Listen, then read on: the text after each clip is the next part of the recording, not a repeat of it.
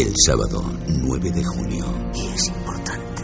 Millones de seres humanos ¡Aquí vienen! mirarán a los cielos en busca de una señal. ¡Por el noroeste! ¡Ya veo las luces! Esa noche, todo puede ocurrir. Es como una noche de San Juan a lo bestia. ¿Quieres vivirla con nosotros? Desde luego. Alerta OVNI 2012. ¿Serán capaces de mostrarse ante vosotros? Milenio 3.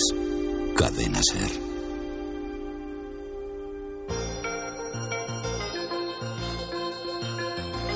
Milenio 3. En la cadena Ser. Con Iker Jiménez.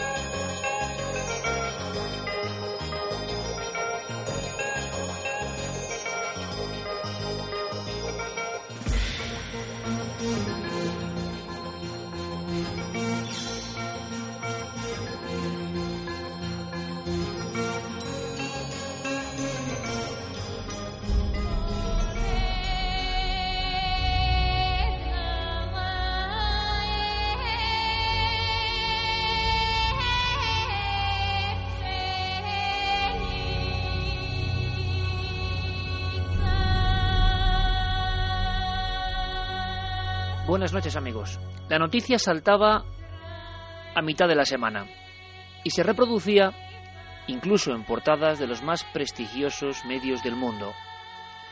El titular decía más o menos así.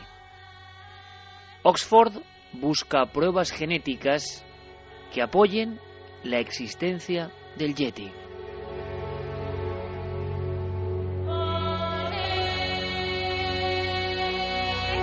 Y seguía la información indicando un equipo de la Universidad de Oxford y de la Universidad de Lausanne han recurrido a pruebas genéticas para probar la existencia del monstruo conocido como el Yeti. Para lograrlo, los expertos han recogido restos orgánicos que podrían pertenecer a la criatura, en lugares en los que algunos excursionistas han asegurado verlo.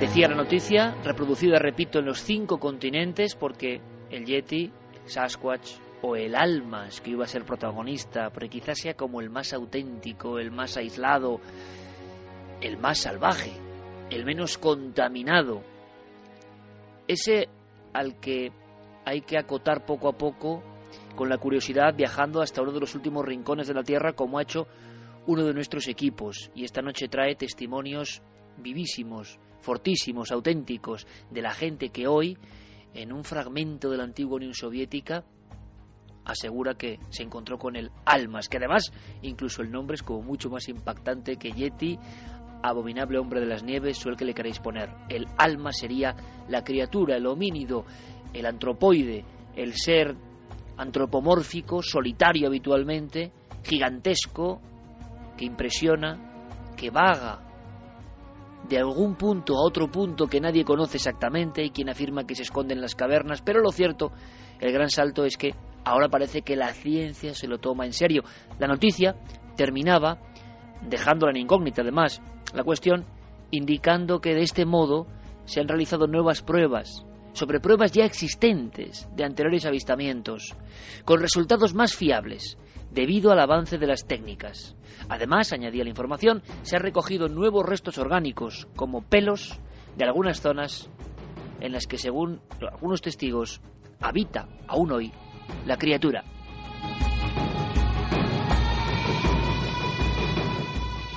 Y como en el buen salvaje o como en esos eslabones perdidos nos imaginamos, efectivamente, la criatura pertenece ya a nuestro inconsciente colectivo global. ¿Quién no ha leído de niño Tintín en el Tíbet y se ha fascinado con esa especie de ser que perseguía al reportero más famoso de todos los tiempos? Huellas, a partir de 1951, después de una exploración al Everest, aparecen como si fueran también símbolos grabados a fuego en la historia del siglo XX, unos gigantescos pies. ¿De quiénes? Y los guías decían, del Yeti, o del Almas, de ese hombre que es distinto a los demás.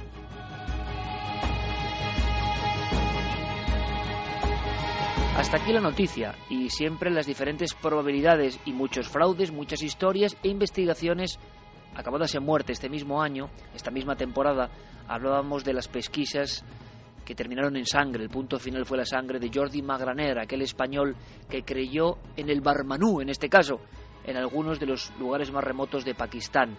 La investigación se truncó con la muerte, degollado y también de su ayudante en una mísera chabola donde él guardaba información, información que algunos dicen que se perdió. ¿Y cuál era la información? Dibujos. No había llegado a las pruebas objetivas. Ahora parece que estas universidades tienen en su poder elementos físicos y esto es una noticia de primer nivel. Hemos querido conocer de primera mano lo que está ocurriendo esta misma semana, qué hay detrás de esa noticia que todo el mundo ha eh, repicado de alguna forma. Javier Sierra ha sido la persona que ha hecho un fenomenal trabajo para llegar hasta los investigadores, las personas concretas que están llevando este proyecto Yeti, proyecto Almas o proyecto Barmanu. Javier, buenas noches, compañero. Muy buenas noches y además con sorpresa, Iker, porque detrás de la noticia eh, he encontrado uh, unos nombres que son uh, realmente impresionantes. El primero es el de Brian Sykes. Este hombre tiene 65 años, es profesor de genética humana en el Instituto de Medicina Molecular de la Universidad de Oxford y ha sido el encargado en estos últimos años de examinar genéticamente eh, pues personajes, porque ya lo son, de nuestros temas, como por ejemplo el hombre de Otzi, el famoso hombre congelado en, en Centro Europa, ¿no? O por ejemplo en valorar si eh, esa miriada de personajes que han aparecido en estos últimos años diciendo que son descendientes de los Romanov, lo son o no.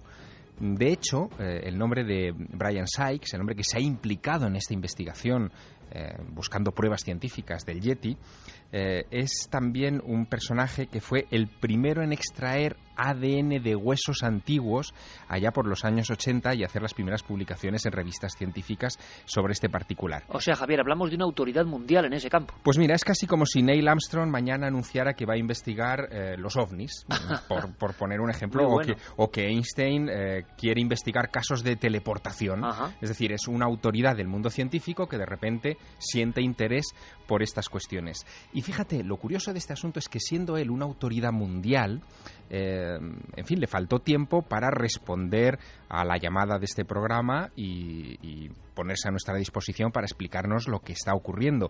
Y mostraba así su fascinación por lo que estaba sucediendo desde que se dio la noticia esta semana de que se había implicado Brian Sykes, nada menos, en la investigación del Yeti. Lo contaba así. El propósito del comunicado de prensa que fue hecho público este martes era invitar a las donaciones de muestras para su análisis. Hemos tenido hasta ahora una muy buena respuesta de los medios, pero también ha habido una reacción muy esperanzadora de personas con materiales. Ahora tenemos que esperar a ver qué nos ofrecen y con mis colegas de Lausanne determinar qué materiales son mejores para su examen. Lo que quiere eh, Brian Sykes es recuperar material eh, que sea analizable genéticamente de esas, en fin, infinitas colecciones que hay en todo el mundo, sobre todo de escaladores que han ido al Everest o a otras regiones donde se supone que se han visto estas criaturas y que se han traído muestras de pelo, de excrementos, en fin, cualquier cosa que eh, se han guardado en un cajón, en una bolsa de plástico, en una vitrina, sin haber hecho un análisis científico, un test genético de lo que puede haber detrás. Y lo que está pidiendo es la colaboración de todas esas personas para que envíen esos materiales a la Universidad de Oxford, donde tienen los medios para la investigación genética probablemente más avanzados de Europa, en fin, lo que equivale casi a decir de, del mundo, ¿no? Pero, Iker, agárrate. ¿Qué es lo que espera una autoridad como Brian Sykes eh, de una investigación como esta. ¿Qué espera encontrar la ciencia de esas muestras que quieren recopilar de pelos del Yeti o de almas o de Sasquatch o de Bigfoot? Nos lo cuenta también.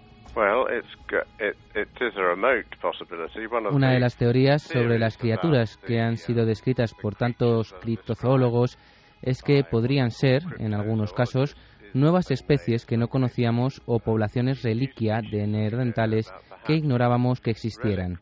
En realidad, creo que es poco probable que eso suceda, pero nunca lo sabremos si no buscamos. Hay una segunda razón para hacerlo. Hace poco, en los últimos dos años, hemos sabido que Homo sapiens y otras especies como la neandertal se interrelacionaron en algún momento del pasado. Así que otro de los aspectos del proyecto es buscar en áreas interesantes, una de ellas España, para ver qué proporción de ADN neandertal hay en ciertas zonas de España. Pero, por supuesto, ustedes tienen muy buenos restos como los de las cuevas de Sidrón y Záhara y sería interesante ver qué nivel de ADN neandertal queda en la población española de los alrededores comparado con otras regiones.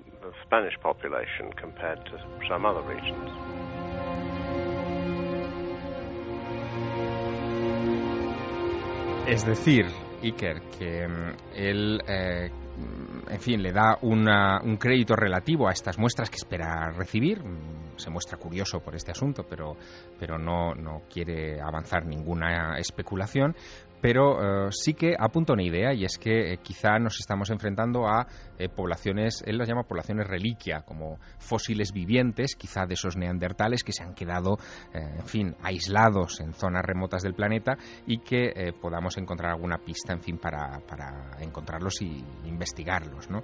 Esto es casi cosa de... Yo, yo la he leído en cómics, sí que, es decir, no sé si recuerdas un personaje, Martín Mistere, de, cómic, que él iba siempre acompañado eh, de Java, que era un neandertal, ¿no? Eh, bueno, pues, pues esto parece sacado de, de un cómic de estas características. Bueno, y hay mucho arquetipo de la ciencia ficción, y esta noche tenemos además muchos invitados para desde diferentes perspectivas analizar este tema, este primer tema. Lo veremos con toda la información muy reciente de la alerta OVNI 2012. Queda poco, quedan dos semanas y ha habido casos. Eh, ahora lo contamos, realmente interesante. Y enseguida abrimos las líneas de contacto. Pero lo primero, como siempre, la actualidad, lo acaba de pasar, lo que ha sido noticia en todo el mundo y que tiene un trasfondo. Primero, eh, estas autoridades que tan humildemente comparten la colaboración, que piden ayuda, que no tienen ningún temor, por ejemplo, para hablar eh, con un programa como el nuestro, tan heterodoxo. Es decir, esa, esa extraña naturalidad, esa maravillosa naturalidad del investigador científico que precisamente, como es una eminencia en su campo, eh, no tiene ningún temor ¿no? a, que, a que le anden eh, diciendo por qué se mete en estos ámbitos tan extraños. ¿no? Y da un paso más, porque se ha asociado con la Universidad de Lausana, en, Suiza. Allí hay, dentro de la universidad, un museo de zoología que es un museo muy peculiar, un museo eh, que eh, tiene una razón muy poderosa para haberse asociado con la Universidad de Oxford en esta investigación. Y ese es el segundo nombre propio de esta noticia. Eh, hemos localizado al director de ese peculiar Museo de Zoología, por lo que ahora vamos a escuchar. ese hombre se llama Michel Sartori, que también nos ha atendido muy amablemente y nos ha contado eh, la razón por la que eh, su institución se ha unido a este proyecto, a esta llamada mundial en busca de restos eh, biológicos testables de estas criaturas. De estos apunta el término Iker, homínidos colaterales. Ahora los llaman así, collateral hominids, ¿no? Es la nueva designación que, se han inventado. Bueno, pues Michel Sartori nos dice que en la sede de su museo, de ese museo de Lausanne, de ese museo de zoología de Lausanne, se atesora la colección de documentos, papeles, mapas, fotografías, en fin, todas las investigaciones que durante medio siglo de vida hizo el padre de esta disciplina tan curiosa que es la criptozoología, que se llama Bernard Heubelmans, y nos lo contaba así. El padre de la criptozoología, como se le conoce, Bernard Hebelmans, donó todos sus archivos a nuestro museo en 1999, dos años antes de morir. Estos archivos contienen 50 años de trabajo. Él los recopiló en todo el mundo y recogió muchas informaciones sobre estos animales desconocidos de los que se hablaba en todas partes están básicamente integrados por documentos. Hay 25.000, la mayoría testimonios, transcripciones de testigos, papeles muy oscuros que se recogieron en el sur de la India, por ejemplo, de periódicos locales de zonas muy aisladas que informan de algún tipo de encuentros entre seres humanos y estos criptoanimales.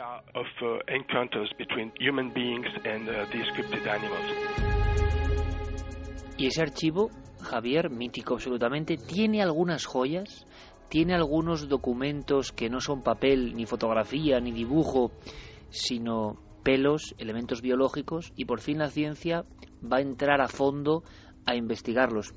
Con el tema precisamente de la genética en plena evolución y con unas posibilidades de desentrañar misterios como nunca ha tenido el hombre, ¿no? Sí, pero hay poco material analizable en el fondo, por eso están haciendo este, este llamamiento, ¿no? Eh, de hecho, hay otros museos en el mundo de criptozoología, está, por ejemplo, el, Museo Internacional de Criptozoología en Portland, en Maine, eh, que, eh, en fin, que se supone que atesora también al menos 150 muestras de presuntos cabellos del Yeti de la zona del Himalaya y que se van a poner, yo creo que a disposición de Brian Sykes. Aquí lo interesante, el paso interesante, Iker, es que Brian Sykes, eminencia mundial de la genética, eh, no tiene ningún problema en acercarse a un archivo de criptozoología, es decir, de un aficionado eh, a estos temas que no estaba avalado por ningún ente académico, por ninguna universidad, porque cree que puede haber algo interesante que buscar, algo que es analizable desde la perspectiva de la ciencia.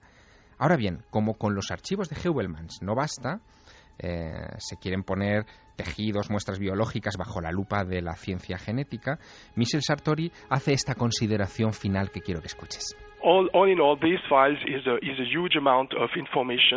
Todos estos archivos uh, contienen una enorme cantidad de información, pero básicamente no tenemos muestras biológicas, solo papeles y dibujos y fotografías y todo eso. La razón por la que queremos lanzar este proyecto es porque queremos pedir a toda esa gente que tiene tejidos, y sabemos que los hay en todo el mundo, que nos lo envíe a nuestro laboratorio en Oxford, donde los analizaremos y donde probaremos si sus secuencias genéticas pertenecen a criaturas desconocidas. Los resultados, Iker, de esta investigación, de este llamamiento, eh, los conoceremos pronto. De hecho, se han dado un plazo entre mayo y septiembre, es decir, el verano, para recoger esas muestras que esperan recibir de todo el mundo. De septiembre a noviembre se han dado otro plazo para ponerlas debajo del microscopio y, estudiarlas y a final de año, casi como regalo de Navidad de este 2012, que va a ser un final de año muy apretado por muchas cosas, eh, van a publicar los resultados en revistas científicas. De inmediato sacamos diferentes conclusiones sobre el comportamiento tan abierto de los científicos de auténtica vanguardia y de primer nivel con temas tan oscuros, tan repudiados, tan escondidos durante generaciones. Un archivo de miles de referencias. Ahora, habrá eh, pruebas importantes. Dicen corre el rumor, Javier, como último punto de la noticia, y ahora iremos presentando a nuestros amigos porque vamos a viajar por el mundo y sobre todo vamos a viajar a una zona tremenda, una zona a una zona remota, a una zona llena de misterio y a una zona donde los casos son recientes, con testigos que vais a escuchar y algunos casos ponen la carne de gallina porque se habla incluso de, algún que otro ataque con resultado de muerte. Pero eso vendrá después. Em, porque se ha comentado, se ha dicho que en ocasiones, en lo que se ha podido analizar genéticamente, yo no sé si ya es alguno de los packs que este equipo de Oxford y Lausanne ha empezado a, de alguna forma a poner sobre el microscopio, que eran restos humanos, que la mayoría de restos que han llegado por una vía o por otra al laboratorio eran restos humanos. Y eso, claro, eh, también generaba cierto debate, pero desde luego no era nada diferente de la especie humana. Podían ser fraude o confusión.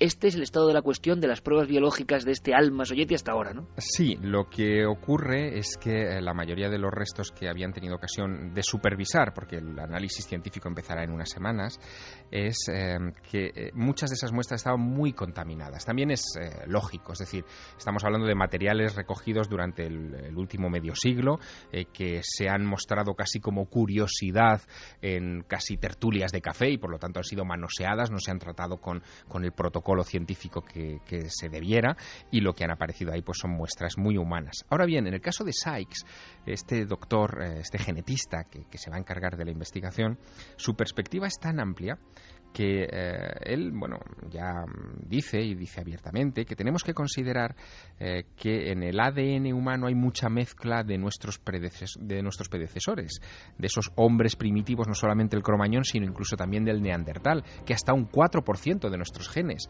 pueden proceder de esos neandertales que creímos en mucho tiempo que nunca se habían mezclado con el cromañón y mucho menos con el Homo sapiens. Bueno, pues todo eso es un dogma que está cayendo y que quizá esta investigación ayude a empujar un poquito más al abismo para redibujar nuestros propios orígenes como seres humanos. Ahí es nada, es decir, no solamente estamos buscando un homínido colateral, como ellos lo llaman ahora, sino que quizá estemos buscando nuestras propias raíces.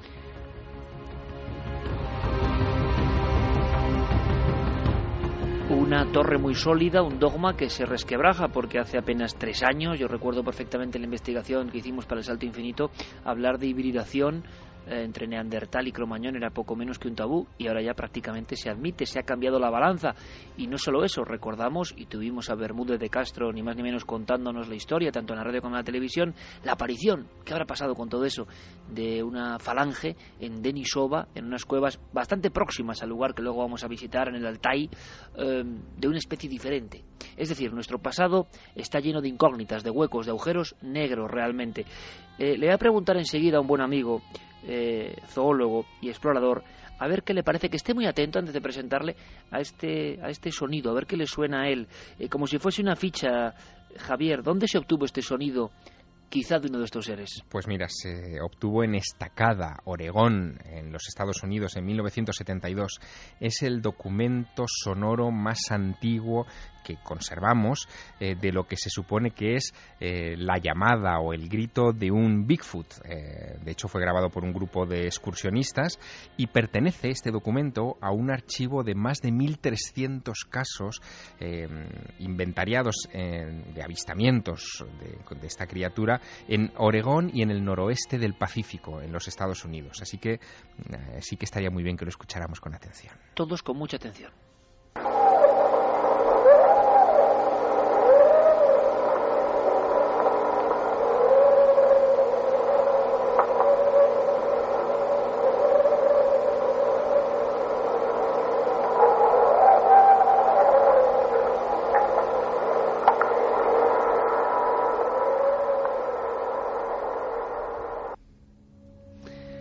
Si queréis opinar, milenio3 con número arroba cadenaser.com como siempre, en la web de la cadena ser el lienzo en blanco habitual y por supuesto Guillermo León que va a ir volcando esta misma noche información muy importante a partir de las 3 sobre la alerta OVNI 2012 del 9 de junio, más de 100 países implicados, va a ser maravilloso. Ayer mismo estábamos pateando uno de los lugares donde se juntará muchísima gente en Toledo y de verdad que vaya lugar el que han elegido en Toledo de paz, de misterio, telurismo y se ve toda esa mágica ciudad y todo el cielo. Nuestro saludo para los amigos de Toledo y los muchísimos grupos vigilantes del cielo. Hoy damos una lista importante de vigilantes del cielo, no puntos con corresponsal nuestro, sino puntos de España, montes, caminos, playas, donde sabemos que va a haber gente eh, seguidora del programa por su propia cuenta, observando los cielos e interconectados en esta experiencia. Por supuesto, eh, Twitter, Facebook e ikerjiménez.com ya activos, la nave del misterio, para todos vosotros, para estar en contacto ya con el programa. Fernando González Siches es zoólogo y es eh, compañero de Explora Films, ha viajado por todo el mundo y yo sé que es un auténtico apasionado de la criptozoología. Fernando, buenas noches, bienvenido. Buenas noches, un placer estar aquí como siempre y un placer recibirte, Fernando, para esta tertulia y luego cuando viajemos a la zona del Almas ya va a ser maravilloso, pero me gustaría saber tu opinión porque la noticia saltaba y además con esa especie de marchamo especial que tiene Yeti, Almas, Bigfoot, Sasquatch, sale de inmediato como si fuese un deseo humano de que este eslabón perdido, de que este ser diferente, este hombre primitivo o esta cosa extraña exista realmente. Y aparece en todas las portadas y como noticia más vista en los medios digitales. ¿Tú qué opinas de lo que ha contado Javier en esta crónica hablando con los protagonistas? Pues a mí me parece que lo ha dejado clarísimo. A mí me, ha encantado porque han metido el dedo en la llaga en el punto en el que yo creo que es más interesante esta noticia, que es en el momento en el que la ciencia más ortodoxa, la ciencia más seria del mundo, se toma en serio la posibilidad de encontrarse con una nueva especie que la puedes llamar Yeti, Sasquatch, eh, Orang Pendek o como quieras, pero es una nueva especie de homínido. Y además me parece muy interesante porque en el fondo, como bien decía Javier, estás un poco eso casi casi ya se ha producido cuando los, los eh, paleontólogos, antropólogos y paleoantropólogos te dicen que nosotros no somos una sola línea de evolución, sino que como, como humanos nos hemos cruzado con distintas especies, ha habido distintas eh, distintos experimentos, digamos, evolutivos, y nosotros, todos nosotros, tenemos una parte de, ese, de esa genética que podía ser eh, digamos, tenemos una parte pequeñita de Yeti, porque si el Yeti al final es un, es un neandertal, como, como se apunta, o es un homínido que evolucionó en paralelo, probablemente compartamos con ellos una parte de nuestra propia genética. Y eso, a mí me fascina. O sea, eso, es un punto en el que ya no estás buscando, como en el resto de la criptozoología, un animal desconocido por la ciencia, sino estás buscando a tus primos hermanos y eso es muchísimo más fascinante. Le voy a pedir a nuestro compañero Noel Calero que vuelva a poner el sonido de Oregón año 72 y casi sobre él, Fernando, tú como zoólogo y que has escuchado miles y miles de animales en la noche, en el día, esperando para filmarlos, para estudiarlos, a ver a ti a qué te suena.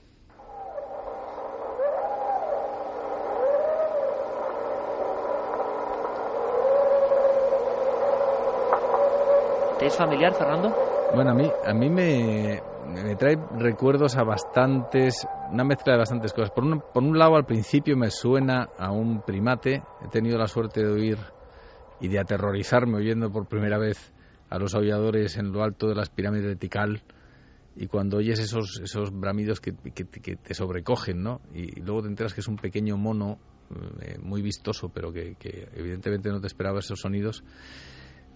Ese es el primer recuerdo que me trae este sonido. Después no puedo evitar acordarme de ciertas rapaces nocturnas que tienen este también este ulular que, que, llega del bosque y que te quieras que no por la noche cuando estás acampado en el bosque cuando estás durmiendo en el bosque casi cualquier sonido más allá de un mosquito te sobresalta no te, afecta a tu a todas tus creencias. Nuestra percepción varía de una forma absolutamente, absolutamente. Y luego hay una cosa que está muy clara, que es que si no sabes cómo es eh, la especie, evidentemente está abierto todas las posibilidades del sonido que haga cualquiera que haya estado ya sin salir de España acampado y haya oído por la noche algún jabalí o por ejemplo los zorros cuando están en celo que pegan unos alaridos que parece que están degollando una niña. O sea, es, una, es un sonido espeluznante por la noche.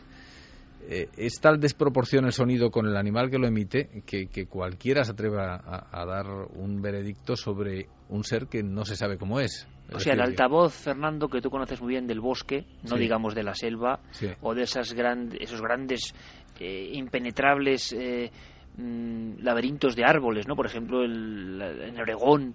y, que surja un sonido y que se pueda fragmentar o amplificar. Por tanto, no es ninguna prueba objetiva de las que hay de estos seres, ¿a ti cuál es la que más te extraña? o si quieres apuntar algo más del sonido. A mí, de todas formas, del sonido me encantaría, eh, si, si, tú coges algún experto, eh, que los hay, porque además realmente en Estados Unidos ahí sí que hay expertos que han seguido al Bigfoot durante mucho tiempo, pero además de esos, de esos expertos en Bigfoot, cogieras a expertos, a zoólogos de la zona del Parque Nacional Olympic, por ejemplo, donde, donde hay registros de, de huellas, sonidos y de avistamientos de Bigfoot, y les pusieras en coordinación, porque claro, siempre son criptozoólogos o gente afín a la criptozoología que suelen ser más criptos que zoólogos, entonces los que te aportan ese, ese conocimiento, si eso lo comparas con los zoólogos de allí, sí que nos pueden decir, pues mira, a ti te suena como una rapaz nocturna, aquí están esta y esta y esta, y estos son los sonidos, no tienen nada que ver con este sonido. Aquí hay estas este tipo de mamíferos que emiten sonidos no tienen nada que ver. Es decir, por reducción al absurdo, llegarían a un punto muy interesante que es este sonido aquí no, no lo produce ninguno de los animales conocidos. Luego, sea Bigfoot o no, detrás hay una especie desconocida. Y a partir de ahí es cuando se podría empezar una búsqueda muy seria y sistemática de científicos, de todo lo ortodoxos que se quiera, en busca de quién ha emitido ese sonido que eso es lo interesante. Fernando, tú incluso en, en, los más importantes centros de divulgación científica de este país, como el Museo de Ciencias y demás, has tenido iniciativas con buenos amigos como Oscar Soriano para hablar de criptozoología. Esto sería como el último clásico. Y ahora vamos a ir después de las noticias en busca del almas. Y ya veréis qué casos. Me parece absolutamente increíble, maravilloso y reporterismo de primer nivel. Pero aunque sea muy brevemente, la criptozoología sigue siendo a día de hoy un tabú, no ha avanzado lo suficiente, o algunos de los casos sí que han pasado esa barrera para ser asimilado por la ciencia, pero los criptozoólogos siguen estando muy mal vistos, ¿no? Bueno, es que yo creo que aquí hay, hay, un cierto desconcierto. Es, eh, es decir, un criptozoólogo realmente no es nada, se mueve en una barrera difícil. Si el criptozoólogo avanza y descubre un animal y ya es zoólogo, entonces los zoólogos se lo apropian y el criptozoólogo se convierte en nada, en un zoólogo más. Y en tanto en cuanto esté, sigas buscando un animal desconocido, es un criptozoólogo y no merece eh, la seriedad o el, o, el respeto de la mayor parte de ese mundo científico, que digo la mayor parte porque con científicos de pro como, como nuestro mutuo amigo Oscar Soriano, te das cuenta que cuando alguien es científico y además de mente abierta, que son los que hacen que la ciencia avance, no tienen miedo de meterse en cualquier campo para investigar qué hay de real detrás de una de algo tan bonito como una leyenda, porque a veces muchas veces llegas a un punto en el que dices, bueno, pues este este animal cripto este criptoanimal pues no es nada más que un animal ya conocido, pero con un punto de romanticismo detrás eh, que viene de la historia en sí, de cuando apareció en la historia este animal por primera vez. Bueno, vamos a intentar saber si hay más leyendas, por ejemplo, en el último reducto del Almas. Vamos a viajar a esa zona, al Altai, a la antigua Unión Soviética. Vamos a hacerlo micrófono en mano. Y os aseguro que el viaje es sorprendente. Casos incluso mortales de encuentro con estos seres. Pero ahora, por supuesto, unos segundos después, eso sí, las noticias, como siempre, en la cadena SER. Noticias del Misterio. Cadena SER. Noticias del Misterio.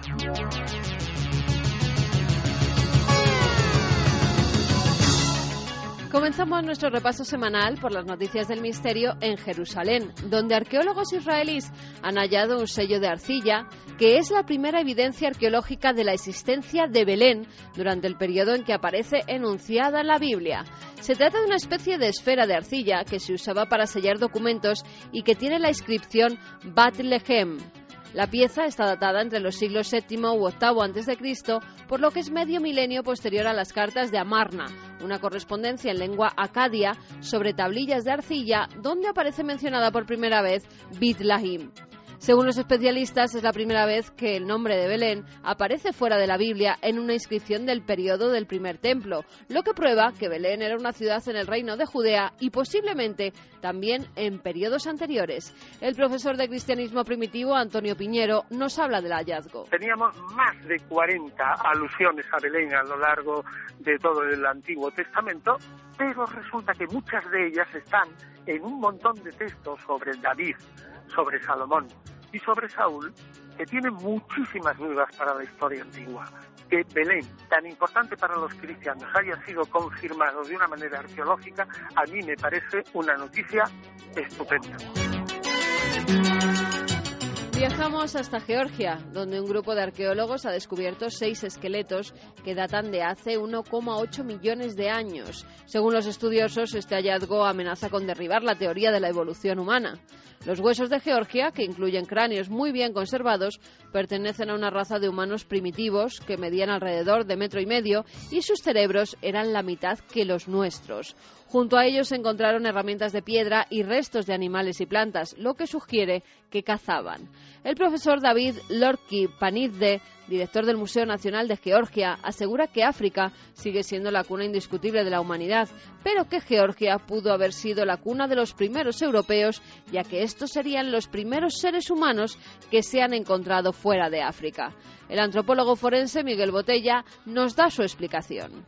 En, Georgia, en Dimanisi se encontraron unos, restos esqueléticos de cráneo eh, que pertenecen a homínidos que hasta ese, hasta este momento se, se bueno se suponía que que no habían salido de África todavía, que, y lo único que hacen es que demuestran mm, con una evidencia realmente importante, un nivel de evidencia importante, demuestran que la salida de los homínidos desde África, la migración hacia ocupar nuevas tierras desde el Rift Valley africano, se produjo eh, como mínimo, como mínimo 500.000 años antes de lo que se suponía. Esta semana el Vaticano ha dado a conocer las normas para investigar las visiones, revelaciones y mensajes divinos. El documento que contiene las claves para el análisis de estos casos fue aprobado en 1978 por el Papa Pablo VI. Estaba escrito en latín y durante años su contenido estuvo reservado solo a prelados y especialistas. Ahora, la Congregación para la Doctrina de la Fe ha decidido publicar el texto en varios idiomas y ponerlo a disposición de todo aquel que quiera leerlo. Por ejemplo, el obispo de cada lugar será quien tenga que dilucidar el equilibrio psíquico del vidente, que los mensajes recibidos respondan a una doctrina libre de error o que no haya ningún afán de lucro. Y acabamos mirando al cielo, porque hace unos días en Minnesota cayó una extraña lluvia de una especie de gelatina. Tras una fuerte tormenta, los vecinos se dieron cuenta de que en algunos de sus jardines había unas bolas gelatinosas que en un principio creyeron que eran granizo. Un profesor de química de la Universidad de Minnesota cree que es un gel de retención de agua o un polímero de silicona que podía estar en las plantas del jardín y no haber caído del cielo. Pero, para estar más seguros, las extrañas partículas se están analizando. Mi marido y yo estábamos tomando café en la mesa y empezó a llover. Miramos y vimos algo que parecía granizo. No era una gran cantidad. Volvimos a mirar y resulta ser una sustancia gelatinosa. Había caído después de la lluvia, por lo que tuve que suponer que procedía del cielo. La semana que viene más enigmas aquí en la nave del misterio.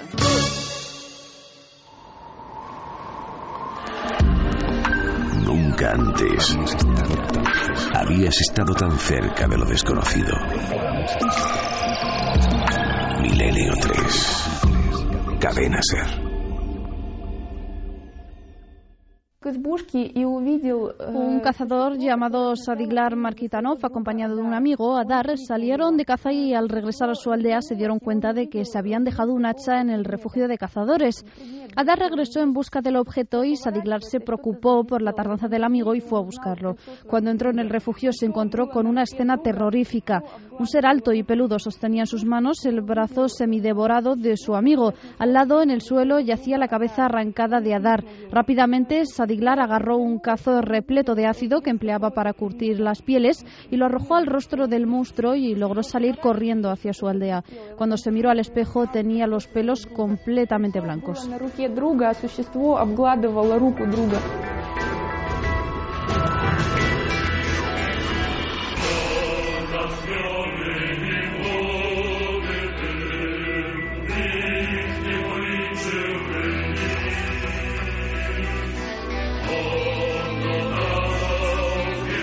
Música muy especial, El Muro, Jean-Michel Jarre, una música con ecos de ese otro lado que sigue teniendo impresionantes misterios.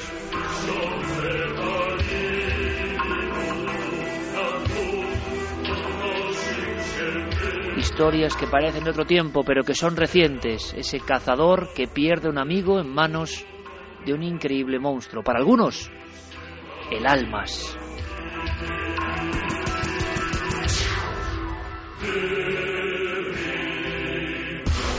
La región de la Tierra donde más denuncias hay de apariciones, incluso investigaciones por parte de no solo cazadores, sino autoridades. La sensación de que en ese lugar, en esos páramos casi casi deshabitados, con aldeas donde los humanos parecen fantasmas, siempre escondidos, observan, dicen, aseguran que existe la presencia de estas figuras, figuras entre lo real, lo legendario, lo mítico, lo simbólico, lo extraordinario, pero para ellos y quizá para nosotros una absoluta realidad. Estoy imaginando a nuestros exploradores, a Pablo Villarrubia y a Juan Antonio Sanz, vagando por esos lugares, recorriendo esos caminos, serpenteando por esas carreteras, micrófono en mano, buscando testimonios como este, como este que hemos escuchado, de Liena Metelina, un cazador, una muerte y de fondo un misterio. Juan Antonio Sanz, compañero, buenas noches. Buenas noches, Es una música a la que ya estás acostumbrado porque eres un poco también emisario de ese mundo, que es un mundo simbólico, que es un mundo que va más allá de lo geográfico. La región del Altai, la ha recorrido arriba y abajo con Cuarto Milenio, con Milenio 3, con nuestro compañero Pablo, pero además haciendo reporterismo, eh, pues a la antigua usanza y buscando esos testimonios, con nombres, con apellidos, y en este caso un encuentro dramático con el Almas. En Barnaúl os contaban esta historia del hombre que quedó con la cabellera blanca de la impresión.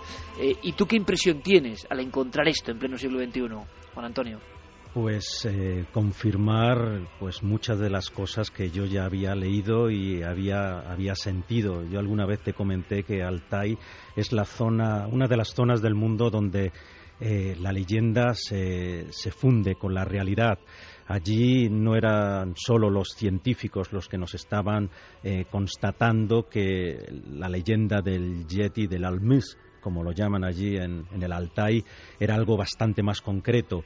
Para los campesinos, para los habitantes de esa zona del sur de Siberia, eh, el tema de los, de los hombres, del abominable hombre de las nieves, del Sniezhny que es como los llaman en, ruso, eh, era una cuestión no de fe, sino de, realidad. Era lo que les habían contado siempre sus abuelos, lo que les habían contado sus padres y lo que habían visto alguno de ellos. Eh, Juan Antonio, aquí lo curioso es que hablamos de un caso con unos tintes dramáticos que cuenta con nombre, con apellidos, una escena como difícil de, olvidar desde luego y de un ser que devora, no sé si es lo normal, no sé si la visión agresiva del almas también existe.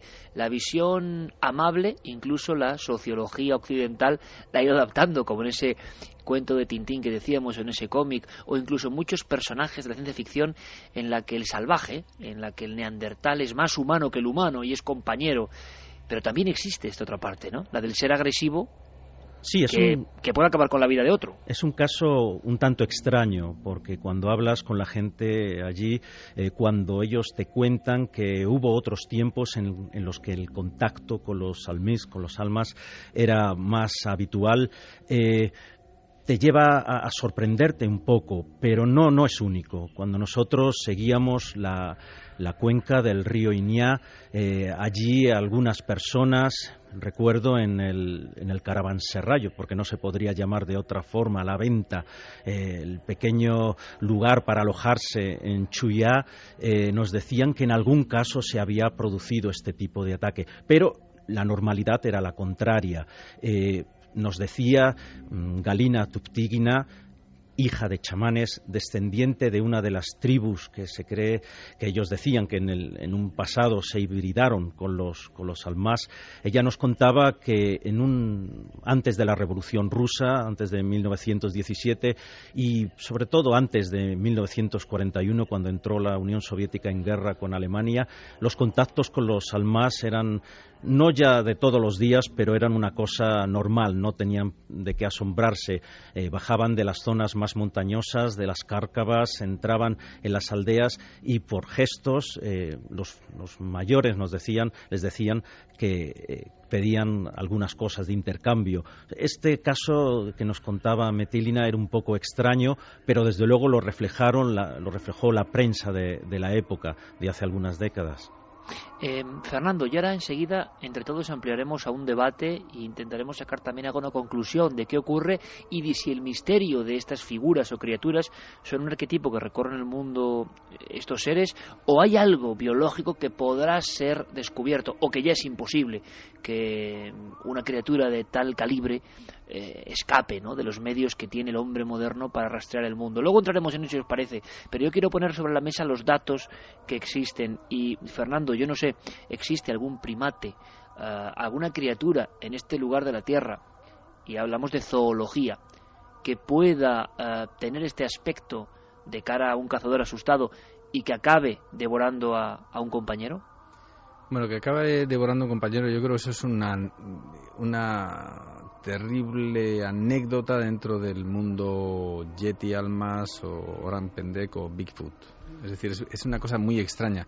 Puede pasar, eh, inevitablemente, pues es como el, como el ser humano. Si viniera un extraterrestre y se encuentra con Hannibal Lecter el primer día, pues diría que los humanos devoran a sus congéneres, cuando lo normal es completamente distinto. Yo no creo que sean eh, necesariamente ni mucho menos peligrosos, antropófagos. No quiere decir que no pueda haber un yeti, entre comillas, un, esta especie, un animal, un individuo de esa especie que sea muy peligroso. Y por supuesto yo considero que sí que puede haber todavía en cualquier... Y ya no en el Himalaya, que eso es por supuestísimo que sí, no una, muchas especies.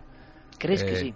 Pueden existir desconocidas, que puede, pueden existir todavía especies tan grandes en los bosques de Estados Unidos, a pesar de que todo el mundo se crea que Estados Unidos está milímetro a milímetro ya descubierto e investigado en los grandes bosques que, que, siguen la trayectoria de las rocosas en la zona oeste de Estados Unidos, hay enormes, inmensas, ingentes cantidades de hectáreas que además desde satélite, que es también otra de esas inevitables eh, conclusiones que sacamos, que todo, si tú puedes ver tu casa desde Google Earth, inevitablemente todo se ha descubierto. Pues no, yo he estado, gracias a Dios. Sí, sí, es que ese es el símil, ¿verdad? que tenemos exacto, yo, es que veo, veo mi casa, es que veo a Tenemos cartografiado el mundo, por lo tanto ya no quedan lugares para esconderse a estas criaturas, Pero luego, luego eso no es así, porque en cuanto hay un árbol que te tapa, por debajo no lo ves. Yo he estado metido en el Congo, intentaba eh, casi de una forma cómica que en casa localizaran dónde estaba y eso es un mundo gigantesco verde, eh, más extenso que toda la superficie de España, en la que no ves nada. Y toda la costa oeste de Estados Unidos, dentro de que evidentemente está más controlada que la selva del Congo, pero también tiene inmensas eh, eh, superficies cubiertas por esos grandes coníferas que tiene, maravillosas coníferas que tiene el oeste de Estados Unidos y además bosques tan cerrados como los, como los, del, los del ensoñador Parque Olympic, que es un parque lleno de nieblas, de, brumas, de gigantescos árboles, ahí puede haber todavía de todo. Y de hecho la gente que vive allí y los indígenas te dicen que no solamente existen, sino que es una realidad. Yo he tenido la suerte, no en el Olympic, sino al norte, en los territorios de Jasper y Banff, de encontrarme con algunos indios que me han demostrado algo que yo ya había leído, que es que te enseñan máscaras de sus dioses ancestrales en los que ves claramente que es una talla de un, de un mono, de un antropoide, cuando en todo Estados Unidos no existen, no hay monos, más allá de los seres humanos no hay eh, ningún animal antropomorfo. Y sin embargo, desde hace siglos tienen tallas y, y figuras en las que claramente ves unos rasgos humanoides con lo cual eso no se sabe, tiene, algo ha tenido que haber, no sé si seguirá habiendo, pero desde luego ha, habido alguna especie ahí anterior existente y que, ha venido ha venido dejando su impronta en, la, en las culturas indígenas desde hace muchos siglos.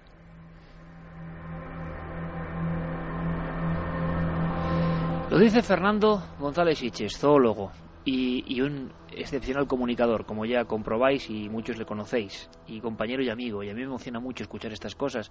Y además, fijaos, no solo hablamos de esta región que estamos casi, sí, planeando sobre ella, el Altai.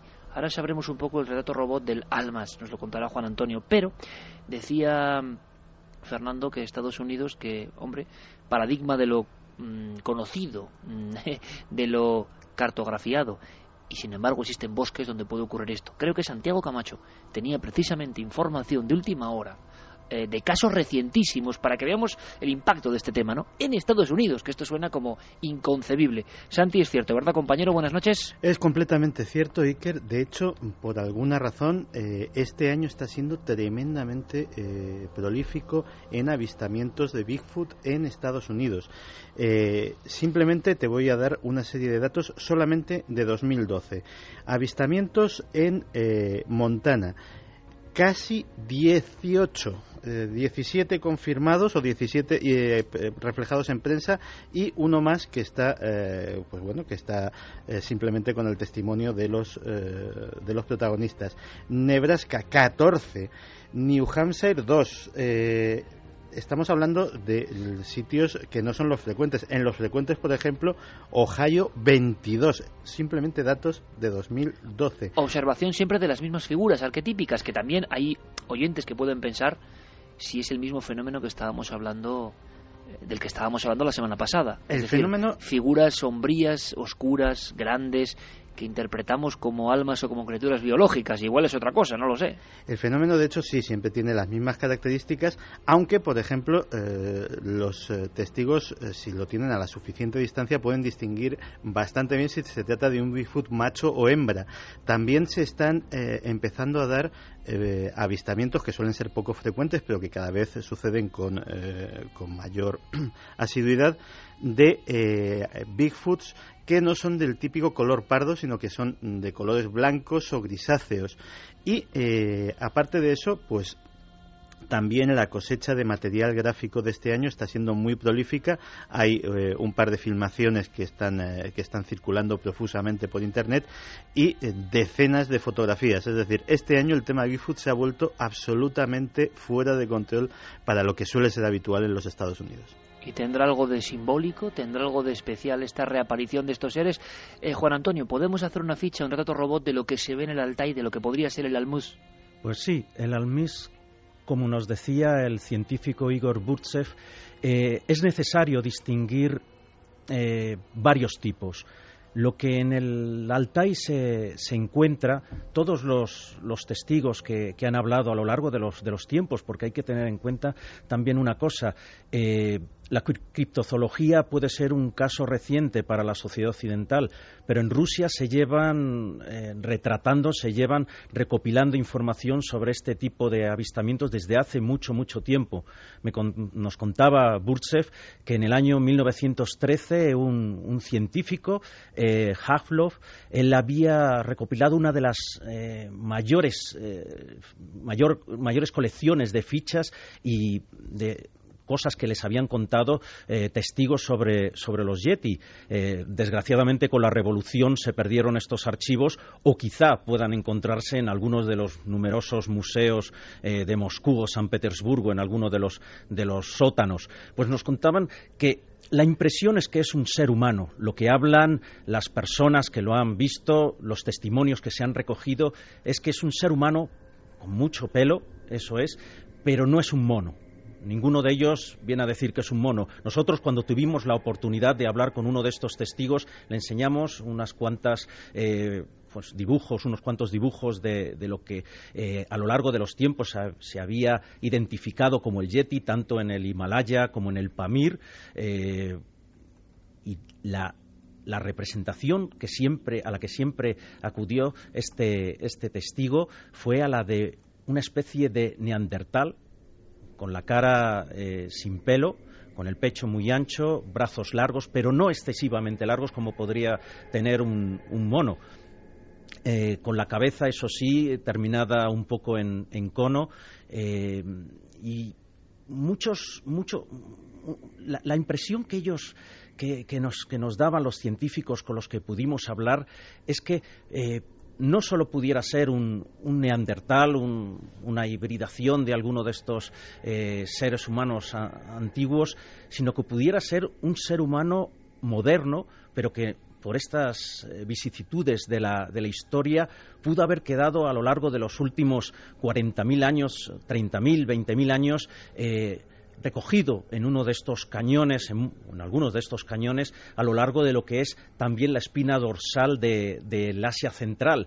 Si nosotros empezamos eh, por el Himalaya, podemos subir a través del Pamir, del Tian Shan, del Kunlun, eh, hasta los montes Altai, Sayan, ya encima de, Mongolia. Y cualquier persona podría recorrer toda, toda esta espina dorsal de, Asia eh, sin tener que salir de la montaña y del bosque. Y por eso, un hábitat perfecto. Exactamente.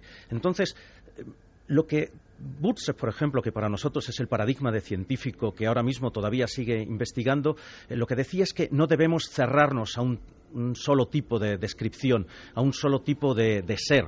Es decir, para él desde luego, por el tamaño y por los sitios donde se habían recogido estos testimonios, eh, podría haber por lo menos hasta tres, clases de, de, Yeti, vamos a darle como nombre genérico. Y uno de ellos sería el almas, que sería el más cercano a lo que hoy día entendemos como el ser humano moderno.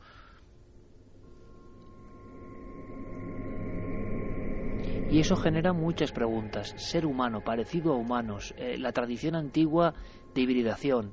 Ha comentado Fernando ídolos antiguos que parecen también mezcla. Eh, bueno, me gustaría que debatieseis sobre esto desde diferentes posturas, pero antes escuchemos otra píldora que nos trajeron Pablo y Juan Antonio de ese viaje inolvidable, en esas extensiones remotas, algunas eh, postales del Altai las hemos visto eh, en otros aspectos arqueológicos, cuando en la televisión hemos puesto algunas imágenes, y era impresionante no solo lo que contaban, era impresionante la soledad del lugar, la extraña desolación del lugar, idóneo para uno de estos signos. Hay especialistas del ámbito de la filosofía, de la psicología, que piensan que esto en el fondo son señales, símbolos de la especie humana, pero que pueden incluso tener cierta corporeidad. Hay quien dice, y luego nos contará Javier, me interesa mucho, que están relacionados los hechos de luces extrañas, de fenómenos anómalos a estos seres. En la famosa oleada del 89, con el caso Borones de fondo, se habló de la reaparición de estos seres, como si lo fantástico o lo imposible emergiese en una especie de caja de Pandora que se hubiese abierto en ese punto concreto del tiempo y el espacio. Escuchemos a Liev Chevalkov, ni más ni menos que arqueólogo, ni más ni menos que visión científica. Pero él se encontró con el Almas o Almus, ese nombre poderoso, Pero en este caso, para que veamos la diferencia, el concepto humano es mayor. La descripción que hace no es precisamente de un ser primitivo, animal, poco desarrollado. Es más, tenéis que escucharlo y si queréis, creerlo, porque es impresionante. Un arqueólogo en esa zona les contaba a Juan Antonio y a Pablo lo que sigue. Mi amigo y un compañero suyo iban a caballo y retornaban a casa. Anochecía y de pronto surgió delante de ellos una extraña persona. Se dieron cuenta que debía ser una mujer y vestía una especie de abrigo de piel. Galoparon hacia ella porque corría mucho. Cuando se acercaron le preguntaron quién era. Se dio la vuelta y les miró a la cara. Vieron que tenía la nariz achatada, las orejas puntiagudas, la mandíbula diferente, es decir, un rostro muy espantoso. Se percataron que en realidad no llevaba abrigo, sino que era su propia piel, su vello. La criatura disparó a correr hacia la montaña y los dos hombres, también asustados, huyeron arqueólogos y científicos investigando y dicen, y se ha comentado en noticias incluso, haciendo expediciones casi casi para acercar a este ser. Vuelvo a recordar, y además en homenaje, Jordi Magraner, el investigador de la Sorbona, científico, que creía tener casi casi eh, perimetrado al Barmanú en este caso. Justo cuando estaba a punto de encontrar su sueño, alguien interviene en su vida de forma dramática, lo de huella, y ahí queda el caso. Es decir, todo tiene un entorno legendario, extraño, digno de la novela, de la ciencia ficción. Pero hablan de casos tan concretos los especialistas, han recogido casos tan concretos que sorprende. Compañeros, y podemos abrir el debate. ¿Qué significa esto? Estamos hablando de que ese mito de la hibridación que decía Fernando parece que ha quedado especialmente conectado con algunos lugares remotos de la Tierra que tienen un recuerdo de algo que pasó y que quizá la ciencia nos vaya contando con el paso del tiempo, con las experiencias precisamente genéticas con las que comenzábamos? Te voy a decir una cosa, Iker, que te va a sorprender. ¿Sabes cuál era el dibujo que nuestro principal testigo identificó como el almis, como lo que había visto hacía 20 años? El mismo dibujo que había hecho Jordi Magraner. Puf. O sea, el mismo dibujo de Jordi antes de morir había servido para conectar y, él señaló ese dibujo. Señaló ese dibujo. Nosotros le quisimos convencer, bueno, a lo mejor era este otro que era un poco más peludo, con una mirada más simiesca. No, era el de Jordi Magraner. ¿Qué opináis, Javier, Santi, eh, Fernando? Una pequeña cosa más, un dato más ya para, para alucinar definitivamente. Sobre esta región trabajó eh, el equipo de Stalin, porque corría el rumor de que esto ocurría, de que esto era verdad, de que esta especie, sea lo que sea, estuviese por ahí, era una realidad constante. Eh, los informes estaban y hubo experimentos que entran dentro de lo delirante, pero de los que ha surgido documentación, Santi. Pues sí, porque la verdad es que eh, la documentación es muy reciente, pero es apasionante. En el año 2005, un, un artículo del periódico New York Times, escrito por el naturalista Clive Wine, afirmaba que en 1926 un científico soviético llamado Ilya Ivanov había intentado crear un híbrido entre simio y ser humano bajo las órdenes de Joseph Stalin. Stalin eh, había escuchado todas estas historias en su juventud y en su infancia. Había recibido, ya siendo líder supremo soviético, informes de estos avistamientos de estas criaturas. Incluso conocía historias de eh, almas de eh, criaturas de este tipo que se habían hibridado con humanos. Y mm, llegó a una conclusión. ¿Por qué no crear un ejército con estas criaturas, crear un supersoldado. En 1926 el Politburo solicitó a la Academia de Ciencias Soviéticas construir literalmente una máquina viva para la nueva guerra, un ser insensible al dolor e indiferente a la calidad de la comida, que en el ejército rojo suponemos que no debía de ser excesivamente buena. Pues bien, el historiador Alexis Pogorelskin eh, ha recuperado documentos de esa década y la verdad es que son absolutamente increíbles.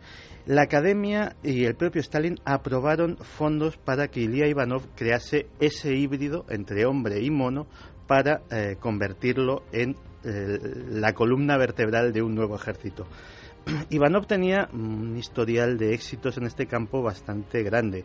Habría creado eh, híbridos entre antílope y vaca, ratón rata, conejillo de indias conejo y eh, para empezar, ni más ni menos que intentó la inseminación artificial de hembras de chimpancé con semen humano. En 1926, además, obtuvo la colaboración del Instituto francés, del Instituto eh, Pasteur en Francia, que le dio acceso a unas instalaciones que tenía en Guinea Conakry para experimentar con esos chimpancés. Eh, aquellos, según los científicos, pues bueno, las ideas no eran del todo descabelladas. Algunas especies de primates son capaces de cruzarse, parece ser, y evidentemente eh, un chimpancé y un ser humano tienen un ADN muy parecido, similar al 99%. hay evidentemente una, una imposibilidad, entre otras cosas, porque el número de cromosomas no es, no es el mismo. Pero, eh, desde luego, la idea que tenía eh, era que además un híbrido entre eh, humano y chimpancé podría llegar a ser un buen soldado. Los chimpancés pueden llegar a ser muy belicosos y, desde luego, son mm, bastante más fuertes que los propios seres humanos. Pues bien, acotando, el experimento de Ivanov en África fue un auténtico fracaso, evidentemente, pero no contento con eso, regresa a la Unión Soviética y decide darle un giro eh, nuevo a su teoría. ¿Cuál era el giro nuevo? Inseminar a una hembra humana con semen de chimpancé. Concretamente, eh, un eh, espécimen que llamaban Tarzán. Se trasladó a una instalación secreta en Suyumi, en Georgia, donde encontró voluntarias para el experimento que se programó para 1928. Pues bien, eh, afortunadamente creo el experimento tuvo un abrupto final porque eh, el ejemplar eh, murió, además en extrañas circunstancias, e Ivanov fue arrestado porque fue víctima de la primera purga de científicos de Stalin. Así que murió en 1932 en un gulag, víctima de trabajos forzados, y ahí es donde se acaba la historia de este extraño eh, intento de tener su propio almas por parte de Joseph Stalin.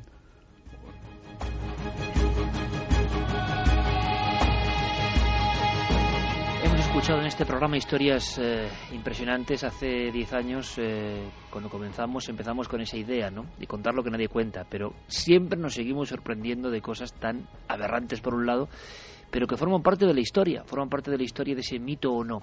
La gran pregunta que se hace nuestro público ahora mismo, y podemos debatir sobre ella desde las diferentes perspectivas de la investigación, de la zoología, es si estamos ante especies biológicas, animales por descubrir, como decía Fernando, especies, pues no sé, como cuando ocurre con el hallazgo del Okapi, ¿no?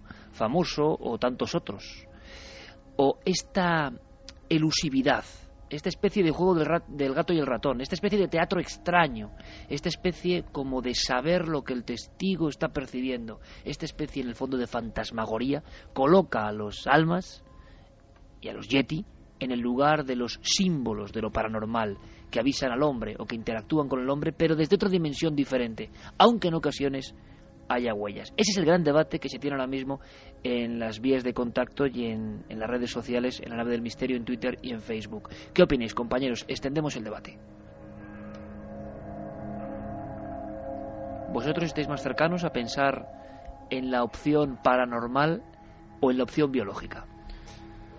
Pues eh, yo creo que la opción que se impone incluso dentro del mundo, eh, en fin, del mundo académico cada vez más es precisamente la opción biológica, es decir, que se trata de un reducto, de, un, de una rama mm, de los homínidos que dieron pie a nuestra especie que ha estado perdida o que eh, ha sufrido diversas mutaciones en pequeñas comunidades eh, y que han ido sobreviviendo poco a poco hasta nuestros días. La idea no solamente eh, la planteo aquí, sino que incluso la, la, ha planteado en algunas ocasiones Jane Goodall, la famosa primatóloga británica, cuando, en fin, dada su especialidad, le han preguntado en diversas ocasiones por esto. Ella dice que, mm, que cree que efectivamente tiene que existir, tiene que existir una especie o varias no descubiertas de homínidos y además defiende una postura mm, eh, que la hemos oído en respecto a otros muchos temas que abordamos en este programa. Dice que este no es un asunto de creer en él, porque eso es del ámbito de la religión, que lo que hay que hacer es ir a buscar las pruebas. No se trata de algo de fe, sino de algo de investigación y que en este campo en particular, decía Jane Goodall hace un par de años, los detractores empedernidos son tan peligrosos como los creyentes acérrimos. Podéis debatir libremente, compañeros, porque el público está esperando eso. Yo lanzo la pregunta y la cuestión ante este eterno misterio, precisamente por eso. Eh, Juan Antonio, Fernando, Santi, Javier, si es una especie biológica de tal calibre, de tal tamaño, ¿Por qué a día de hoy no tenemos un solo ejemplar?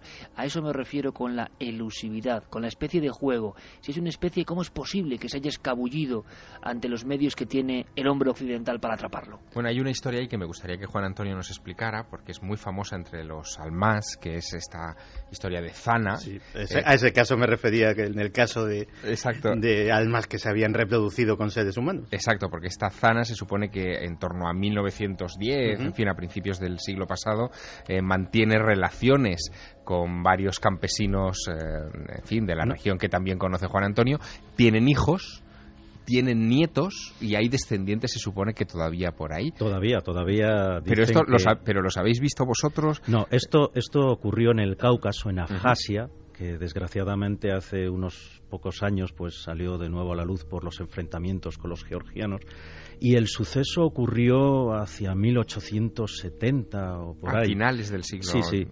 Entonces eh, se capturó a una mujer muy extraña, mujer, eh, lo advirtieron inmediatamente pues por los su aspecto, sus grandes pechos, muy diferente de las de las de las hembras humanas, vamos a decirlo así claramente.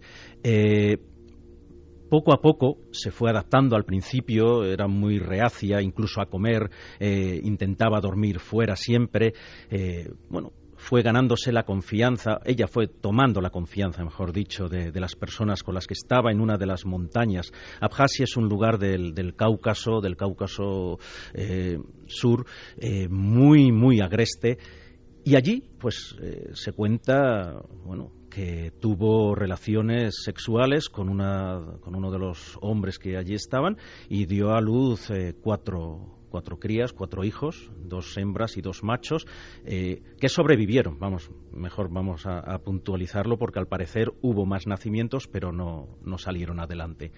Entonces, eh, nuestro gran interlocutor en Moscú antes de partir a la expedición de, de Altai, Igor Burtsev, que es científico y es presidente del Centro Internacional de Ominología que, está en, eh, que ellos tienen en Moscú, pues él nos contaba que participó en uno de estos desenterramientos donde eh, sacaron el cráneo de uno de estos hijos.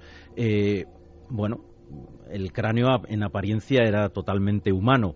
Em, lo que contaban los, los aldeanos es que mientras que ella, Zana, no podía hablar, sin embargo sus hijos sí pudieron incluso uno de sus nietos, de sus supuestos nietos, eh, bueno, pues llegó a tener bastantes capacidades para, la música. Em, es una, es una historia que, no parece que sea una leyenda en el sentido de que se sabe exactamente quiénes son las personas que supuestamente eran son los herederos biológicos de esta de esta de este ser. Eh, ahora nadie dice que Zana pudiera ser eh, un neandertal, que pudiera ser algún tipo de homínido desconocido o que no pudiera ser algún ser humano tan humano como cualquiera de nosotros, pero porque alguna eh, por algún efecto genético pudiera tener otro aspecto. Bueno, yo creo que aquí se abre entonces una posibilidad, es decir, eh, si estamos hablando eh, de una línea eh, genealógica de, tres generaciones, cuatro como máximo, bueno, habría que localizar a los que estén vivos, evidentemente, o alguno de esos cráneos, enviárselos al doctor Brian Sykes inmediatamente. Bueno, de hecho, un diente de uno de los descendientes de Zana fue, fue analizado en la Universidad de Minnesota. Y en la Universidad de Minnesota, y esto encaja muy bien con lo que contábamos al principio de, este, de esta nueva iniciativa, llegaron a la conclusión precisamente de que no podían tener pruebas concluyentes porque estaba tan contaminada la muestra que les iba a salir ADN humano por todos sitios.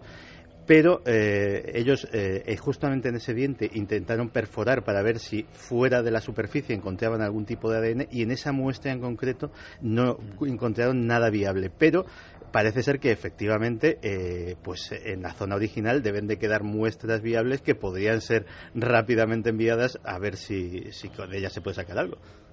Fernando, ¿cómo es posible desde el punto de vista de la zoología que no haya habido un ejemplar completo eh, porque no solo es el almas, en diferentes lugares del mundo, como si fuese, repito, un arquetipo, un símbolo, eh, aparece el gigante oscuro o envuelto en vello o de forma salvaje que se aparece y que da miedo o fascina. Em, ese es el gran debate, ¿no? ¿Por, ¿Por qué no hay una sola muestra convincente? Yo, Iker, siempre le digo a la gente lo mismo. Eh, cuando me dicen que es casi imposible que a día de hoy en esas regiones exista algún animal más grande que un sapo, que un insecto, eh, desconocido para la ciencia. Y les digo lo siempre igual. Les digo, ¿cuántos? En España, España prácticamente no tiene grandes extensiones salvajes, vamos, prácticamente no, no tiene grandes extensiones salvajes. Tiene sí algunas hectáreas, alguna cima, pero siempre está Seprona, está, vamos, está controlado, hay caminos y demás. ¿Cuántos españoles han visto un oso en libertad? ¿Cuántos? Yo me he pegado grandes paseos y soy de familia asturiana y yo no he visto un oso en libertad y me encantaría, no lo he visto en España. Entonces, imagínate en el Himalaya, eh, imagínatelo en las selvas, en las selvas de Borneo, o imagínate lo que por desgracia cada vez más pequeñas. O sea, espacio y posibilidades. La gente piensa que el mundo está mucho más eh, descubierto y mucho más milimetrado y estudiado y y controlado de lo que está realmente. Cuando empiezas a viajar te das cuenta que no es así. Y además luego hay otra hay otro factor que a mí me creo que, que, suma información a todo este tema. Yo, yo recuerdo haber estado subiendo en las montañas chinas, frontera con el Tíbet, buscando monos dorados, un animal que prácticamente nadie conoce aquí. Mono dorado. Es un mono de nariz respingona, le llaman también, un animal realmente fascinante, muy raro, vamos, eh, te metes por una selva... Casi criptozoológico, Fernando. Bueno, empezó siendo criptozoología, evidentemente. Era una leyenda china en principio y acabó siendo un mono que descubrió, un, como siempre, un viajero sacerdote que tiene una historia apasionante detrás que daría para un programa entero. Pero, pero efectivamente, ya hablaremos de él. Pero lo que sí que es impresionante es que yo recuerdo haber subido por montañas muy, o sea, una, subida bastante complicada, con muchas nieblas, lloviendo, en un bosque muy cerrado. Yo acabé solo con el guía porque el resto del equipo se retrasó y volvió hacia el campamento base. Seguíamos subiendo y en un momento determinado, detrás de unos matorrales, se puso de pie. En ese momento, la, verdad es que no.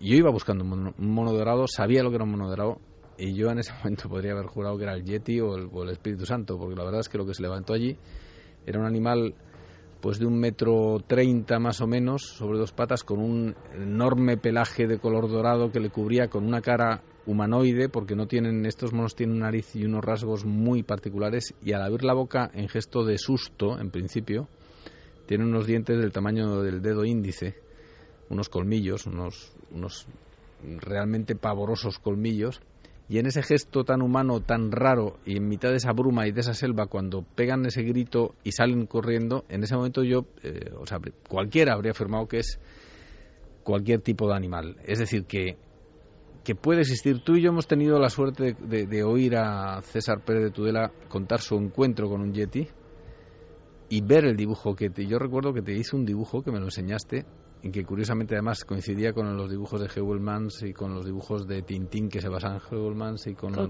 como una misma realidad que ve, que ve Sí, como que si, si los que finalmente ven ese, esa criatura, lo que fuere, eh, lo que acabe siendo esa criatura, eso que llamamos Yeti, como si todos, a la hora de encontrarse de verdad, los que de verdad te crees eh, o, crees que han podido ver algo, te dibujan lo mismo, esa cabeza cónica, esos rasgos así un poco encorvados pero muy humanos y a veces Fernando se lo recuerdas como una mirada triste, que ellos, el ser humano interpreta como triste, y es a lo que yo voy.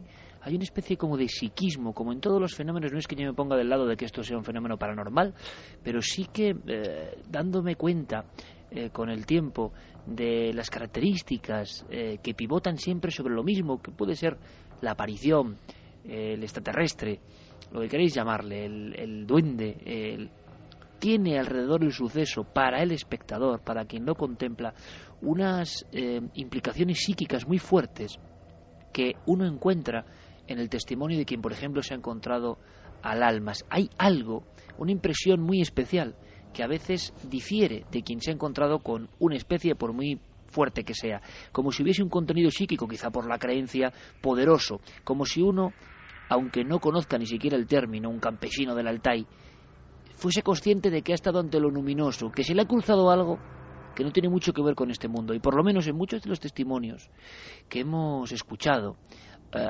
existe esa especie de pátina. Y es más, en el Altai, ya nos va a contar Juan Antonio, algunos de los que ven al almas le, le agregan este tipo de poderes, puede ser solo leyenda, pero estos seres a veces parece que bajan, es decir, no están tampoco tan aislados, los han visto muchas personas. Vamos a hacer una cosa, compañeros, en dos fragmentos, un testimonio vivo, un testimonio recogido por Juan Antonio Sanz y Pablo Villarrubia en el Altai, porque con este testimonio tipo, todo el público se va a hacer una idea clara de qué siente, atentos por favor a las expresiones, qué siente quien ha estado cerca de este fenómeno, sea biológico o sea algo más allá de lo biológico. Escuchamos ni más ni menos que a Igor Karadsev. Él a mí me pasó, так я видел, я сразу знал. Dice que pasó a su lado y supo inmediatamente que era uno de ellos. Él no tocó nada, no le, no le tocó, no le hizo nada. No вы попробовали говорить с ним? Кого? Вы говорили с ним? Попробовал говорить? Нет, no, no, no intentó hablar con él. No, вы боялись, когда это видели? А когда он ушел, я так боялся. Dice que cuando se marchó se asustó muchísimo. y hay más información. ¿Cómo era ese ser? Juan Antonio, traduciendo directamente el testimonio en el lugar de los hechos, recoge esta información que creo que a nivel antropológico y etnográfico también de alguna manera es, es maravillosa. ¿no? Es la forma de vida de esta gente y su interactuar cuando ocurre lo extraño, lo extraordinario. Escuchamos. Las manos muy largas. Acá que ah. naga. Naga. Un bultor, un bulrasiet, da, toca bolas. Eh. Mm, mm, mm. Toque bolas, no. Его полностью. Dice que estaba completamente no, cubierto de, de lana, de, de pelo como lana. ¿Qué color era? ¿A какого цвета? Es, es волосы. ¿Ah? Волосы какого цвета? Какой цвет? Черный, красный или какой? А, нет, его стороны. Похож como el de un oso. El, el, el color del pelo. ¿O как он смотрел? Взгляд его. Ну, смотреть страшно его, конечно. Que espantoso. Страшно, конечно. Dice tenía mucho miedo. Так-то... Так боялся, да? Да, Muy боялись. Бояться будешь. Ты, ты что ты такому человеку ¿Cómo no se puede tener miedo de semejante? Он мимо, как он мимо прошел, он все. Pasó a su lado y ya está. Он не остановился, я не No se detuvo. Dice, y yo, él no se detuvo y yo no me detuve. А никому не рассказывал. Dice que no se lo había contado nada. ¿Это первый раз вы рассказывали? Да, первый раз. Dice, es la prim primera vez que se lo ha contado a alguien. А что тебе возможно? Juan Antonio, ese hombre era la primera vez que contaba su secreto y de qué forma lo contaba. Ninguno se detuvo, él no se detuvo. Y, como sí. definía, espantoso, ¿no? Como encontrarse con algo Sí, porque además eh, eso no aparece ahí traducido. Yo le preguntaba que cuál era la mirada de, de este, de este ser y él me dijo de horror. Era espantoso. Y es muy curioso porque posiblemente porque nosotros éramos extranjeros, eh, porque él sentía mi acento al hablar el ruso, fue por lo que nos contó. Porque nos, no- nos relataba también nuestra buena amiga eh, que una una cosa que es común a todos los testimonios, a todos los testigos que han, que han visto, que han relatado un encuentro con un, con un es el, el miedo a que pueda suceder algo si tú cuentas tu encuentro.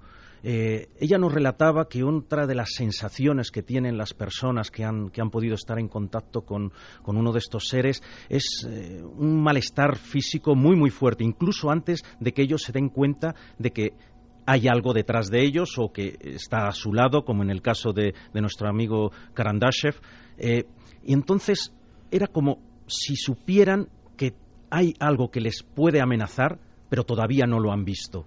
Y de ahí yo le preguntaba, intenté, la verdad es que intenté pillarle varias veces, eh, haciéndole preguntas un poco, eh, bueno, un poco comprometidas para ver si nos estaba mintiendo. No me parecía en absoluto, era un señor muy, muy normal, eh, de unos 70 y algo años. eh, yo le pregunté si era macho o hembra, y entonces él me contestaba, pero mirándome si yo estuviera loco, pero ¿cómo voy a saber? Yo salí corriendo en cuando me di cuenta de lo que era eso. Es muy curioso porque estos casos ocurren, siguen ocurriendo y también en esa región eh, ha habido denuncias. y ha habido investigaciones que han intentado llegar más allá, pero siempre de repente el freno, por lo menos oficial, es decir, no sabemos, no tenemos constancia de que se haya atrapado nunca a un almas, que una expedición haya tenido éxito. Lo que sí sabemos, y no es por ser abogado del diablo, pero sí en algunos casos, tanto eh, los nativos agregan capacidades espirituales o capacidades extrañas a estos seres como si fuesen también algo más allá de lo humano, ¿no?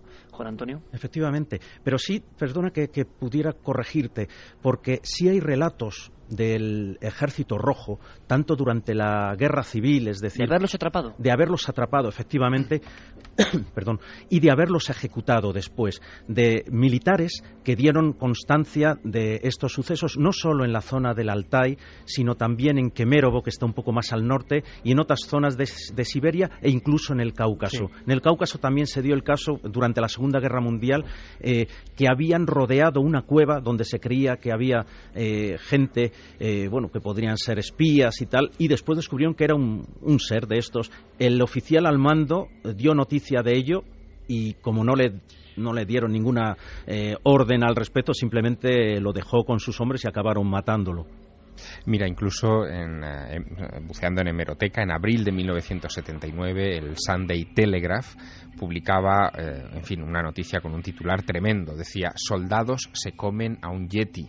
No estamos hablando de un tabloide, estamos hablando del Sunday Telegraph y remitía un suceso antiguo eh, de 1962, descubierto en aquellas fechas del 79 por una revista china, en la que un grupo de militares de la región de Yunnan, cerca de los Himalayas, abatieron y se comieron a una de estas criaturas. Es decir, que hay varios eh, testimonios en esta línea un tanto extraña de captura de, estos homínidos colaterales en otros lugares. yo creo que eso es, muy interesante, Iker, porque yo creo que le damos una importancia que la gente local no, no tiene eh, con estos animales. Es decir, que lo mismo que nos pasaba con el Moquelen como con tantos otros críptidos, la gente local es una pieza más de su mundo y, y si interactúan y si le capturan y si se lo comen y si tienen eh, eh, buenos encuentros, malos encuentros. O sea, para ellos es una, es una pieza habitual y normal. Somos nosotros los que llegamos allí con una expectativa que no se nos cumple porque generalmente además llevamos el tiempo muy limitado y además somos terriblemente intrusivos en ese mundo por nuestra forma de hacer y de pensar.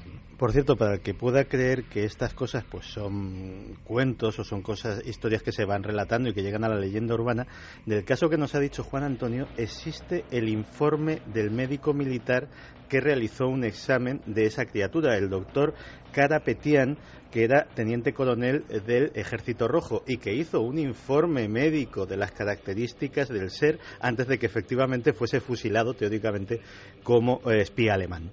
Me La posibilidad, sí, perdona. Sí, perdón. No, me, acabo de acordar de, una científica que precisamente ha hecho muchas investigaciones en la zona de, del Altai, Mayra Shackley, quien estuvo también eh, siguiendo al, Yeti en el Himalaya y ella podía, eh, pudo eh, acceder a un libro tibetano donde entre todas las especies vegetales y animales que encontraban allí y que los propios eh, habitantes utilizaban para sus pócimas, para sus preparados, aparecía el migu, aparecía el yeti. Hay una cosa curiosa, la posibilidad, y se menciona incluso en el teletipo que ha dado la vuelta al mundo, de la investigación entre Oxford y Lausanne, se habla de Neandertal, de posibles remanentes, de eslabones perdidos de alguna forma que han quedado por ahí. ¿Es posible eh, en la Tierra hoy en día que seres humanos, ramajes de la evolución de alguna forma, creéis, sigan eh, en cuevas, teniendo descendencia? Porque si los testimonios abarcan por lo menos eh, un par de siglos, y se habla mucho de la conexión de estos seres, esto es curioso, por lo menos en el Altai, con las cuevas, ¿no? Su hábitat parecen ser las cuevas. Es más, eh, donde se les eh, ve desaparecer es siempre en algún lugar eh, donde hay un macizo rocoso, donde se sabe que hay algún tipo de cuevas y la relación en el Altai del, del Almis con las cuevas es directa.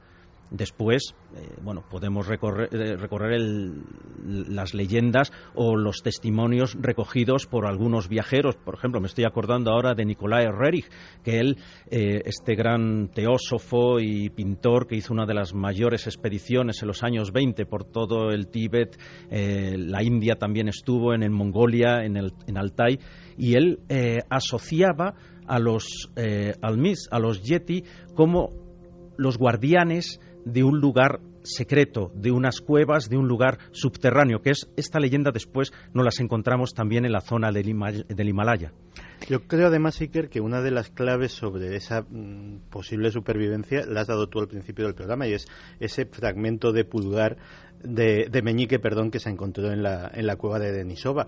Está datado... Y del que se ha dejado de hablar por completo, Santi, que Pero está datado, y eso sí que se, se conoce, en 30.000 años. Un ser que teóricamente no es ni humano ni neandertal. 30.000 años en escala evolutiva es nada, es ayer.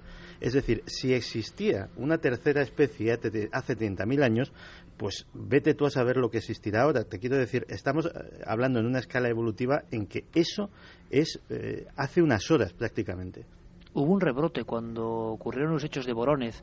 Esos hechos, sin duda, también ahora, interpretados desde el simbolismo claves en un momento en que se rescabrajaba el muro y llegaba mm, por parte de la agencia TAS la información a todo el mundo de lo extraordinario en del país de los soviets, aparecía Javier, y tenemos los recortes, y es mítico totalmente ya en la historia de los fenómenos, aparecían quizá en el cajón desastre o en la parte trasera de ese, de ese largo tren de fenómenos extraños, en la última parte, un poco en disimulo, la presencia de nuevo del Yeti y el Almas. E incluso había casos, si no recuerdo mal, donde se relacionaban luminarias, fenómenos extraños con la aparición de estos seres, como si fuesen enviados de algo.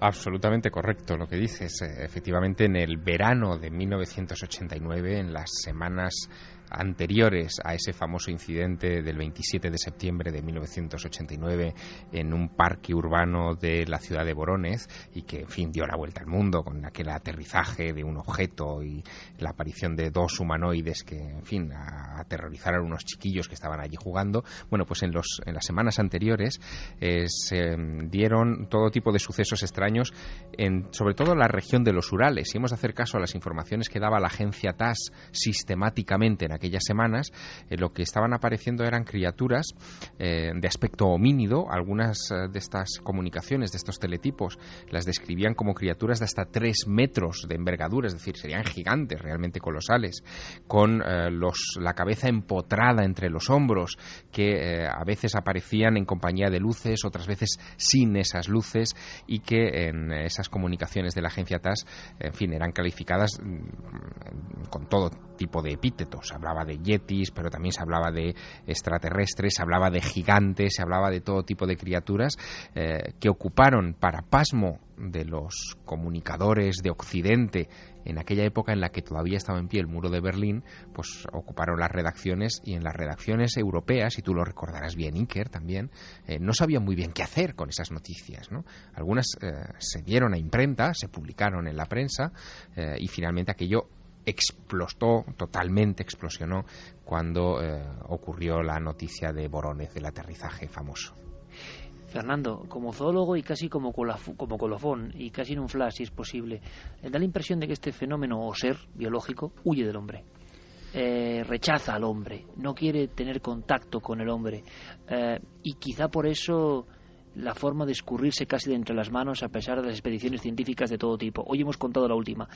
¿Tienes el sueño? ¿Ocurrirá? Eh, ¿Viviremos la noticia de atrapado uno de estos seres casi casi entre dos mundos? Yo espero, espero de verdad, profundamente que sí. Y además yo creo que no los vamos a capturar ni en una jaula, ni, gracias a Dios, ni, ni con el cadáver, ni nada por el estilo. Lo va a capturar un análisis científico del ADN de alguna muestra que ya se ha capturado eso, eso nos demostrará que hay escondido en, las montañas, en los bosques, en las selvas de Borneo, en distintas partes del mundo todavía hay seres, incluso parientes cercanos nuestros, que están esperando a que les encontremos. Qué hermoso final, qué hermoso clip. Comenzábamos con el extraordinario trabajo de Javier Sierra localizando a los científicos protagonistas de ese teletipo que todo el mundo ha reproducido esa posibilidad, eh, la genética, el arma científica, lo más pequeño, para demostrar algo muy grande. Ojalá sea así, en ese sueño del zoólogo que sigue explorando y hemos tenido la fortuna de contar además con testimonios sobre el lugar de los hechos, en el terreno, en el mítico Altai. Imágenes que veremos en cuarto milenio, qué duda cabe. Es un placer hacer este programa con vosotros.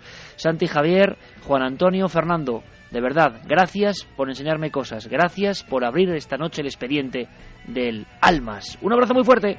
Un abrazo. Un abrazo.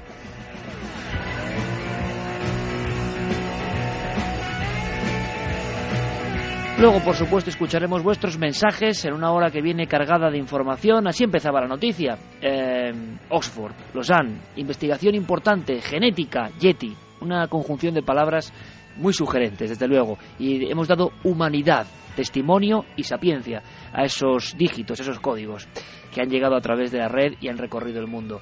A la vuelta, un suceso estremecedor ocurrido en Murcia hace nada y que tiene que ver quizá con la alerta ovni del 2012, quién sabe. Y toda la información, y alguna muy reciente, y el listado de los vigilantes del cielo. Hay que tomar nota. Enseguida volvemos. Milenio 3 en la SER.